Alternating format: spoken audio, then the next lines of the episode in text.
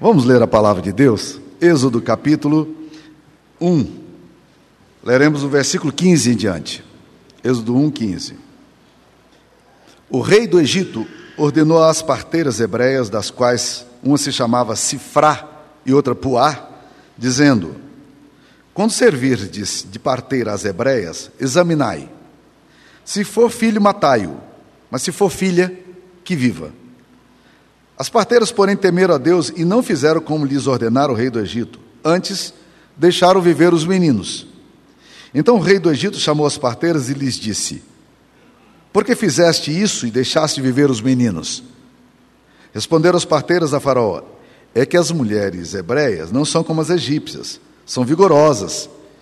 E antes que lhes chegue a parteira, já deram à luz os seus filhos. E Deus fez bem às parteiras e o povo aumentou e se tornou muito forte. E porque as parteiras temeram a Deus, ele lhes constituiu famílias, família. Então ordenou faraó a todo o seu povo, dizendo: A todos os filhos que nascerem aos hebreus lançarei, lançareis no Nilo, mas a todas as filhas deixareis viver. Esta é a palavra do Senhor. Queridos irmãos, algumas pessoas já me se aproximaram de mim e me fizeram a seguinte pergunta em cima desse texto aqui. Pastor, as, as hebreias, as, as egípcias, parteiras, mentiram. E a Bíblia diz que Deus as abençoou. E a pergunta que vem logo em seguida é uma pergunta bem capciosa, que diz o seguinte: Pastor, Deus abençoa mentiras? Deus abençoa mentiras? Naturalmente, meus queridos irmãos, existem algumas divergências sobre a questão de como a verdade deve ser contada.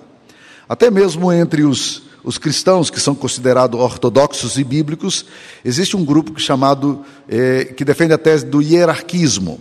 A tese do hierarquismo diz o seguinte: que você pode dizer uma mentira quando existe um princípio maior que é o princípio da vida.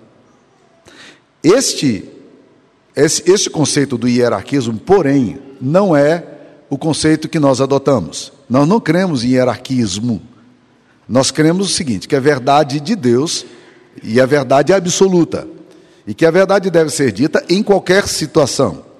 Seja mesmo quando essa verdade coloca em risco a nossa própria vida, mesmo quando essa verdade coloca em risco as outras pessoas. Ao fazermos isso, nós nós declaramos que nós confiamos na provisão de Deus e se Deus não nos quiser poupar porque dizemos a verdade, ainda assim nós vamos dizer a verdade, como fizeram os amigos de Daniel quando, de frente da fornalha ardente, foram indagados: vocês é, não vão se prostrar diante da imagem? Eles disseram ao rei: eh, nós não vamos adorar a imagem que o Senhor fez, nós adoramos o único Deus. E se o senhor quiser nos matar, o senhor pode matar, mas nós não vamos mudar a nossa posição. E ele diz: Olha, vocês sabem o que eu vou fazer com vocês, vou jogar vocês na, na fornalha de fogo ardente. Então está a hora de vocês aí é, recusarem o Deus de vocês e se curvar diante do Deus que eu tenho aqui. E eles disseram: Nós não vamos fazer isso. Se o Deus a quem servimos quer livrar-nos, que Ele nos livre. Por que, que nós adotamos a posição do absolutismo na verdade? Porque nós cremos, meus queridos irmãos, que toda verdade é verdade de Deus. Onde houver mentira, não haverá é, a manifestação de Deus. Tudo que é obscuro, tudo que é penumbra, tudo que é escondido, todas essas coisas não fazem parte do processo do Espírito Santo que ilumina, que revela, que traz clareza. Por isso que a confissão é um processo interessante para nós. Porque na confissão o que acontece? Eu lanço luz, eu lanço um holofote em cima do meu próprio pecado, do meu próprio erro. Mas ao fazer isso, eu estou entendendo que esse é o único meio que Deus tem para purificar os meus pecados e me perdoar. Se eu tento escamotear o meu pecado, ou mentir sobre ele, ou fazer de conta que ele não existe, eu ainda continuo em pecado. Por isso que a confissão é uma autodenúncia. Eu me denuncio. Eu me apresento diante de Deus e me coloco diante de Deus me autodenunciando. Ah, Jesus foi muito claro quando ele disse em João 8,44 aos judeus que disseram que eles eram da verdade, dizem: vocês não são da verdade. Vocês estão falando é mentira. Aliás, vocês estão seguindo o pai de vocês, que é o pai da mentira, porque ele nunca disse a verdade desde o princípio, sempre foi assim. Então Jesus disse: olha, não é, esse não é o caminho nosso. A mentira não é o caminho de livramento, a mentira não é o caminho de Deus. Portanto, a verdade tem que ser dita em toda e qualquer circunstância, mesmo quando nós é, corremos o risco de termos perdas. Porque nós entendemos que a verdade liberta, nós entendemos que a verdade é divina e que a antítese disso aí é de que a mentira é do diabo. O apóstolo Tiago, ele fala de uma forma muito clara: toda boa dádiva e todo dom perfeito vem do alto, descendo do Pai das luzes. Olha que expressão interessante sobre Deus.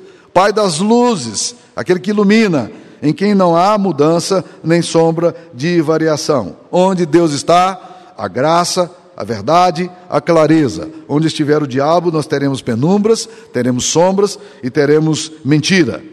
E isso é importante para poder dizer hoje, porque nós vivemos numa época de muito relativismo. Ah, ah, o relativismo diz o seguinte: que a verdade não é o que é, como antigamente era definida pelo pensamento socratiano. A verdade não é o que é. A verdade é o que você acha que é. Desde a síntese hegeliana que foi criada no inferno, né? não existe mais verdade. Tudo é relativo. E algumas pessoas batem no peito e dizem: então, tudo é relativo. Eu digo: você entendeu o que você acabou de falar? Porque quando eu afirmo que tudo é relativo, o que, que eu fiz? Eu não relativizei a minha palavra agora, porque ao dizer tudo, eu estou absolutizando. Portanto, quando eu digo tudo é relativo, eu estou dizendo que existe um absoluto. Qual é o absoluto? O absoluto é a declaração que eu acabei de fazer de que tudo é relativo. Ficou confuso? Eu espero que não, né? Mas é isso que nós precisamos entender. Nós cremos em absolutos, nós cremos em princípios, cremos em verdades imutáveis, cremos em doutrina, um termo que muitas vezes arrepia algumas pessoas, mas a palavra de Deus nos fala sobre isso, e nós queremos em fundamentos claros para a nossa fé. E a mentira não é, é o fundamento nosso. A, as verdades de Deus são conceituais, elas, são, elas, afirmam determinados princípios que não podem ser negociados e que transcendem épocas e culturas. Valores, princípios, ética espiritualidade não são relativos, nem, nem, nem estão à mercê das opiniões humanas. A verdade é a verdade de Deus. Então, quando nós lemos esse texto aqui, o texto vai dizer: Deus abençoou as, as parteiras. E aí a pessoa chega para mim e fala: então Deus abençoou a mentira das parteiras. Vamos com calma. Vamos com calma. O que é que esse texto está querendo de fato nos ensinar? Vamos tentar entender esse texto aqui? Vamos lá. Primeira coisa, Deus não abençoou as parteiras porque mentiram. Deus as abençoou a despeito da mentira, por terem considerado a vida um valor maior. Ah, esse é o princípio da graça, meus queridos irmãos, e eu preciso considerar isso com você. Deus tem te abençoado, não porque você sempre acerta, mas Deus tem abençoado a sua vida, apesar de você muitas vezes ter errado. Isso não é justificativo para você continuar errando. Mas Deus, apesar de nós, Deus faz a sua obra em nós e nos abençoa. O que que Deus, por que que Deus abençoa essas mulheres? Porque essas mulheres lutaram contra a morte. Onde estiver a antivida, seja na causa do aborto, da eutanásia, da violência, nós, como cristãos, devemos ser contrários. É por essa razão que nós não usamos a força para defender as nossas convicções religiosas. Não. Nós usamos o princípio da não resistência, inclusive. Quem usa a força para defender as suas convicções religiosas e implantar determinados sistemas é o islamismo. Eles têm um conceito do jihad. Quando eu mato um ímpio, eu recebo é, galardões no céu. Nós não temos esse conceito. Pelo contrário, o conceito de Jesus é muito claro. Quando te, é, te baterem numa face, de um lado da face, vira outra. É isso que Jesus está querendo nos ensinar. Agora, meus queridos irmãos, nós precisamos nos colocar a favor da vida em todos os momentos. E eu acho muito importante a gente lutar ardorosamente contra qualquer expressão ideológica que defenda a morte. Por isso nós somos radicais contra o aborto. Por isso que nós lutamos contra a eutanásia. Por isso nós lutamos contra outros processos também que muitas vezes acontecem que são subliminares, mas que levam à morte. Nós lutamos contra contra o abuso que se comete com meninas muito jovens que são colocadas na beira da estrada pelos pais ou por, por estruturas e sistemas iníquos para que seus corpos sejam vendidos. Nós somos contra é, atitudes que muitas vezes são colocadas em nome da ideologia e que defendem é, clínicas anti-aborto. Por quê? Porque nós cremos que a vida é o bem maior e Deus nos deu para protegê-la. A, a ética cristã tem que ser pautada na dignidade de todos os seres humanos. Jesus não inaugurou um código moral para condenar impuros e, e pecadores. Isso é muito importante para dizer em época de polarização. Por quê? Porque nós temos um, crentes aí quase que defendendo o princípio da, da morte para alguns grupos. Ah, para os islâmicos, vamos matar, porque esses desgraçados matam a gente também. Né? Ah, para, para os homossexuais, morte também. Por quê? Porque nós não concordamos com a ideologia do gênero, então vamos matá-los. E aí a gente vai criando algumas coisas, e aí, e aí tem um grupo muito animado aí, né, para matar membros do STF. Nem esses, meus queridos irmãos. Nós somos a favor da vida. Nós vamos lutar pela vida. E é isso que nós precisamos entender, o que a palavra de Deus nos fala. Então Deus não abençoou as parteiras porque mentiram. Deus as abençoou porque consideraram a vida um valor maior. Aquelas crianças não passavam de filhos de escravos, que aos olhos dos governantes despontavam como uma futura ameaça aos interesses econômicos da nação. Mesmo diante de toda a condição desfavorável daquelas crianças, que eram indefesas, filhos de escravos, as parteiras valorizaram a vida e viram dignidade onde outros estavam vendo morte. Elas consideraram a vida como algo que se deve dar profundo valor e deve lutar. Então Deus as abençoou porque elas consideraram a vida importante. E nós precisamos lutar pela vida em todos os processos. Segundo princípio, Deus abençoou as parteiras, não porque mentiram, mas pela coragem que tiveram de estar a favor dos vulneráveis.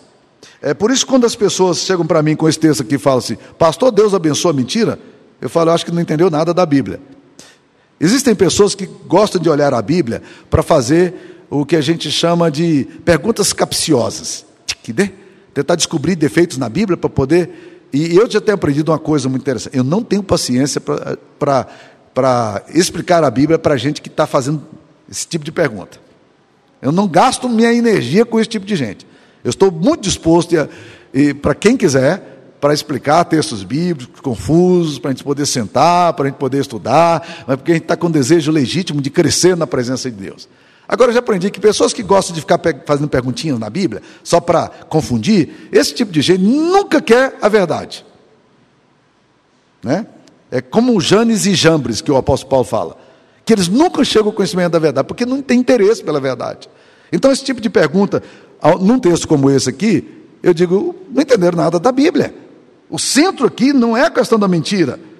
O centro da mensagem aqui é a, o fato de que essas mulheres, elas tiveram coragem de estar a favor dos que eram vulneráveis.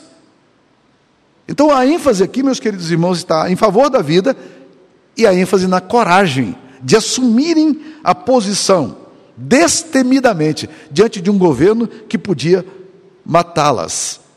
E considere aqui, meus queridos irmãos, o que, é que valia a vida de um escravo? Essas mulheres não têm medo de perder a própria vida. Elas têm coragem de, de sair em defesa de filhos de escravos, sabendo que isso poderia ser uma sentença de morte sobre elas. Milhares de cristãos na história já assumiram posições radicais a favor da vida e muitos morreram por defenderem os fracos e se colocarem ao lado da justiça. Nós, como igreja, precisamos aprender a nos colocar em favor dos grupos que não tem ninguém que os defenda, em favor dos grupos vulneráveis. E esse foi talvez um dos erros piores que a igreja de Cristo cometeu na época da ascensão do terceiro Reich na Alemanha com Hitler. Hitler chegou, reuniu 3 mil pastores num grande centro de convenção, e ele disse o seguinte: Olha, nós estamos restaurando a, a, a economia do nosso país, nós precisamos do apoio das igrejas, e as pessoas ovacionando Hitler, e ele diz o seguinte: Eu queria dizer para vocês cuidarem dos céus, que eu vou cuidar da terra. E a gente sabe o que, que, que deu. O que é mais surpreendente é que a igreja apoiou o movimento de Hitler. Nós não sabemos até que ponto a igreja sabia de todas as implicações, porque muitos, muitas pessoas não sabem o que acontece nos palácios. Mas uma filósofa alemã chamada Anna Arendt, ela escreveu sobre a banalização do mal. E a surpresa dessa filósofa é o seguinte: por que, que as pessoas de bem na Alemanha não se levantaram contra a chacina que estava sendo cometida e não era apenas contra os judeus? Então, quando a igreja se alia ao poder e ela se, ela se esquece da defesa dos vulneráveis, ela está perdendo a possibilidade de ser abençoada por Deus. E o que tem nessas mulheres aqui é o que nós precisamos resgatar hoje: a coragem. A coragem para dizer que nós não concordamos, é de correr riscos quando necessário for em prol daqueles que são marginalizados e vulneráveis. É isso que nós precisamos aprender desse texto. É isso que esse texto está falando. Martin Luther King Jr., um pastor batista, que se levantou em defesa dos negros americanos, ele certa vez disse uma frase que nós não podemos esquecer. Ele diz o seguinte: Deus vai julgar não apenas a maldade dos maus, mas Deus vai julgar o silêncio dos bons. Quando nós passivamente vemos o mal e não tomamos uma posição de coragem, nós estamos perdendo a possibilidade de manifestar o reino de Deus na história. O centro dessa lição aqui, meus queridos, é a intrepidez dessas mulheres. A Bíblia, na verdade, fala de duas, entre muitas. O nome delas é Cifrá e Puá. Agora, eu creio que essa é uma linguagem que foi colocada pelo escritor bíblico de forma a elogiá-las. Nós não sabemos se os nomes delas são reais, porque sabe qual o significado dessas mulheres? Beleza, Cifrá, e Puá, esplendor. Não é lindo? É beleza, é esplendor. É isso que dá quando a vulnerabilidade é defendida. E nós precisamos entender isso aí. Elas se declaram a favor da vida. E elas enfrentam um governo que podia exterminá-las. Isso é intrepidez, isso é coragem. As parteiras se comprometeram, elas assumiram o risco de morrer, se necessário for, para defender aquelas crianças. Jesus disse uma coisa muito interessante em João 10, 10. O ladrão vem somente para roubar, matar e destruir. Eu vim para que tenham vida e vida em abundância. Nós precisamos nos alinhar a todos os processos divinos que trazem vida e vida e abundância. É preciso compromisso para na vida para denunciar, para mobilizar, para educar, para transformar, se colocar ao lado de quem não tem defesa. As parteiras tinham a função de ajudar a fazer surgir a vida e se mantiveram fiéis ao seu chamado quando eles disseram: Você vai usar agora a sua profissão para a morte. Elas disseram: Não, nós não fomos isso, nós não fomos chamados para isso. Nós somos chamados para ajudar a vida e não para dar fim à vida. Coisa maravilhosa, não? Vamos lá, mais uma terceira verdade. Deus as abençoou não porque mentiram, mas Deus as abençoou por temerem a Deus mais do que os homens. Olha que, como é que diz aí, é, Êxodo 1, 21 e porque as parteiras temeram a Deus. A razão é bem clara no texto. E porque as parteiras temeram a Deus, ele lhes constituiu família. Por quê? Porque elas temeram a Deus. O temor a Deus aqui, e não a Faraó, é o que vai nortear a vida delas. E a fonte da bênção vem exatamente pelo temor a Deus. Deus lhes deu família. Que história é essa de Deus lhe constituir família? Ah, os comentaristas acreditam que esse texto está falando do fato de que, em geral, as parteiras elas precisavam de muita disponibilidade para sair qualquer hora, para atender as mulheres que estavam dando à luz. E elas, tinham, elas não podiam ser mulheres casadas. Então, muitas delas que não casavam, colocavam-se na profissão de, de serem parteiras, e as mulheres que não tinham também filhos. Alguns acreditam que o texto está falando é, de que Deus deu família àquelas mulheres que não eram casadas, ou outros acreditam que Deus deu família dando-lhes filhos a quem era estéril. Qualquer um dos textos, qualquer uma das ideias que você colocar aqui vai, vai valer a pena. Elas temeram a Deus. A coragem dessas mulheres é semelhante, portanto, à, atitude dos amigos de Daniel, que se colocam ali na, diante da fornalha dizendo: Nós não temos medo da morte, porque nós temos um temor maior. E Jesus é muito claro, meus queridos irmãos, quando ele fala sobre isso. Ele diz o seguinte: não temais os que podem matar os vossos corpos, mas temam aquele que não apenas pode matar o seu corpo, mas pode colocar a sua alma no inferno. Jesus foi muito duro nessa questão aqui. A coragem dessas mulheres aqui é exatamente o que nós precisamos ter hoje. Mas o temor a Deus é que tem que mobilizar-nos para termos essa posição de coragem. Quando um sistema ideológico, político, pede para a gente atentar contra a vida, a única resposta que nós podemos dar é uma resposta de temor a Deus, dizendo não. Aí você pode estar perguntando, pastor, mas e a questão da obediência civil? Nós devemos obedecer às autoridades ou não? Claro que sim. Devemos obedecer à autoridade, mas há um limite para a obediência à autoridade. E a Bíblia é muito clara sobre isso. Atos capítulo 4, versículo 19. Os discípulos de Cristo são chamados perante o sinédrio que disse assim: Nós já ordenamos explicitamente a vocês que não falem no nome desse, desse Jesus. E vocês continuam fazendo a mesma coisa. E agora nós estamos dizendo outra, de outra forma: se vocês continuarem falando desse Jesus, nós vamos matar vocês. E nós queremos que vocês saibam. Sabe qual foi a resposta deles?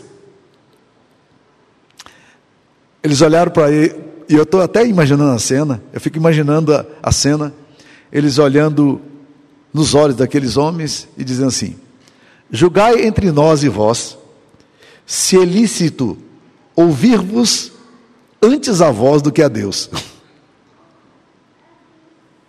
Eu fico imaginando essa cena. O que, que vocês acham que nós vamos fazer? nós, vamos, nós vamos obedecer vocês ou nós vamos obedecer a Deus? Francis Schaeffer, que é um pensador cristão reformado, muito respeitado nos nossos círculos, ele fala o seguinte: que algumas vezes nós não apenas podemos desobedecer, mas nós devemos desobedecer. Quando? Quando a autoridade usa uma prerrogativa contrária à prerrogativa divina. Não é sem razão que os cristãos foram chamados de protestantes. E eu acho que o termo protestante está bem longe da nossa realidade evangélica brasileira. Mas nós precisamos aprender a protestar. Vocês estão entendendo o ponto? Essas mulheres temeram a Deus. É o temor a Deus que vai nos levar a ter ousadia, gente. É o temor a Deus que vai nos levar a obedecermos a Deus, com risco da própria vida para glorificar a Deus. Sifrá e Puá sabiam disso. Elas tinham plena certeza de que, embora a ordem viesse de Faraó, Faraó não era Deus. E a sua ordem não provinha de Deus. E por isso ela deveria ser desobedecida. O que nos dá força e ousadia é exatamente o temor do Senhor. Quando a gente não teme a Deus, a gente é capaz de negociar valores, princípios para livrar a pele. Nós fazemos isso não para livrar a pele, a gente faz isso para ter aceitação dos outros. Muitas vezes nós negociamos valores por causa da, da aprovação humana. Quanto mais em se tratando de coisas que podem colocar em risco a nossa pele. Essas mulheres, porém, não têm medo de Faraó. Por quê? Porque elas têm um temor maior. Elas têm um temor de Deus. Eu queria fazer, terminar aqui com três considerações finais. Primeiro, tire, tire o olho da questão periférica do texto, que é a mentira das parteiras, porque Deus não abençoou as parteiras porque mentiram. Deus as abençoou a despeito da mentira. O foco aqui é na graça de Deus. Não é assim que Deus trata você? Que muitas vezes tem abençoado você, quando você merecia, ela ataca? Deus tem abençoado as nossas vidas, apesar de nossa infidelidade tantas vezes. Deus não abençoou a mentira. Deus abençoou as parteiras porque elas o temeram. Segunda coisa, no processo de abençoar os outros, não raramente nós nos sentimos cansados e até perguntamos se está valendo a pena. Eu fiquei pensando nesse texto aqui e dizendo: puxa vida, que luta deve ter sido para essas mulheres. Todos os dias ter que lidar com situações como essa. Nascia criança, esconderam a criança, ocultaram, assim como fizeram com Moisés, né? Mas o que é interessante aqui, meus queridos irmãos, é que elas não se cansaram de fazer isso. Quem nunca se perguntou num processo de vitimização que é tão comum em nós, o seguinte: eu cuido de tanta gente, quem cuida de mim? Você já se sentiu assim? Muitas vezes nós indagamos: quando é que seremos cuidados? Nós cuidamos dos filhos, cuidamos dos amigos, cuidamos do trabalho, cuidamos da casa, da igreja. Cuidamos, cuidamos, cuidamos. Quem é que cuida de nós? Esse texto revela que quando cuidamos dos outros, Deus cuida de nós. É isso que esse texto nos ensina. Aquelas mulheres, entre elas Sifra e Puá, elas estão cuidando. E Deus cuidou delas. Então cuide dos outros, Deus vai cuidar de você. Sabe por que, que você muitas vezes está tão descuidado? É porque você está cuidando demais de você. E você, sem perceber, entrou num quadro egóico, de uma, de uma autocentralização de um narcisismo que precisa ser confessado e precisa de arrependimento. Muitas das nossas doenças estão acontecendo exatamente por causa do excesso de preocupação conosco mesmo, seja com a nossa beleza, seja com a nossa autoestima, seja com a necessidade que nós temos da aprovação dos outros. Esse movimento egóico está te matando. Pare de cuidar de você, cuide dos outros, Deus vai cuidar de você. É assim que esse texto nos ensina. Terceiro, olhe para Jesus. A postura de Cristo pela vida é sempre impressionante. Mesmo quando Cristo está morrendo na cruz, que é o lugar cadavérico, é o Calvário, gente, é o Gólgota. Não tem vida daquele lugar, não, só tem morte. Não é? Você olha para aquela cena, estarrecido, três homens sangrando até morrer, Jesus está ali no, no, meio do cenário de morte, do caos. Não tem vida naquele lugar. Hum, sabe o que a Bíblia nos diz? Que naquele lugar da antivida, Jesus estava nos dando vida. Pelo seu sangue nós somos perdoados, pelo seu sangue nós somos redimidos. O castigo que nos traz a paz estava sobre ele, pelas suas pisaduras fomos sarados. A cruz é o ponto da antivida. Mas a cruz é o ponto da vida. Por quê? Porque na morte de Cristo, ele venceu a morte. Não é surpreendente essa dialética bíblica? Da morte de Cristo, nós vamos encontrar a redenção para nós. Portanto, todo o processo da morte de Cristo se deu para que você tivesse vida assim como eu. É, Jesus o tempo todo lutou a favor da vida no seu ministério terreno. E quando ele está morrendo, ele está dando vida. Aquele homem que está do lado dele diz: Senhor, lembra-te de mim quando entrares no teu, no teu reino. Ele diz: Hoje mesmo estarás comigo no paraíso. Está tudo certo. Esse é o Deus das Escrituras Sagradas. Stanley Jones, missionário metodista, afirma uma coisa extremamente importante. Ele diz que a palavra central na Bíblia é vida. E eu tenho concordado muito com ele em muitos aspectos. A verdade central do Deus que nós amamos é que Ele é o Deus da vida. E onde estiver manifestações da morte, onde tiver vidas sendo destruídas, onde estiver processos da antivida, da violência, da destruição, nós devemos, como igreja, nos colocar a favor da vida. Cuide daquelas pessoas que precisam disso. Deus vai cuidar de você. Que Deus nos abençoe.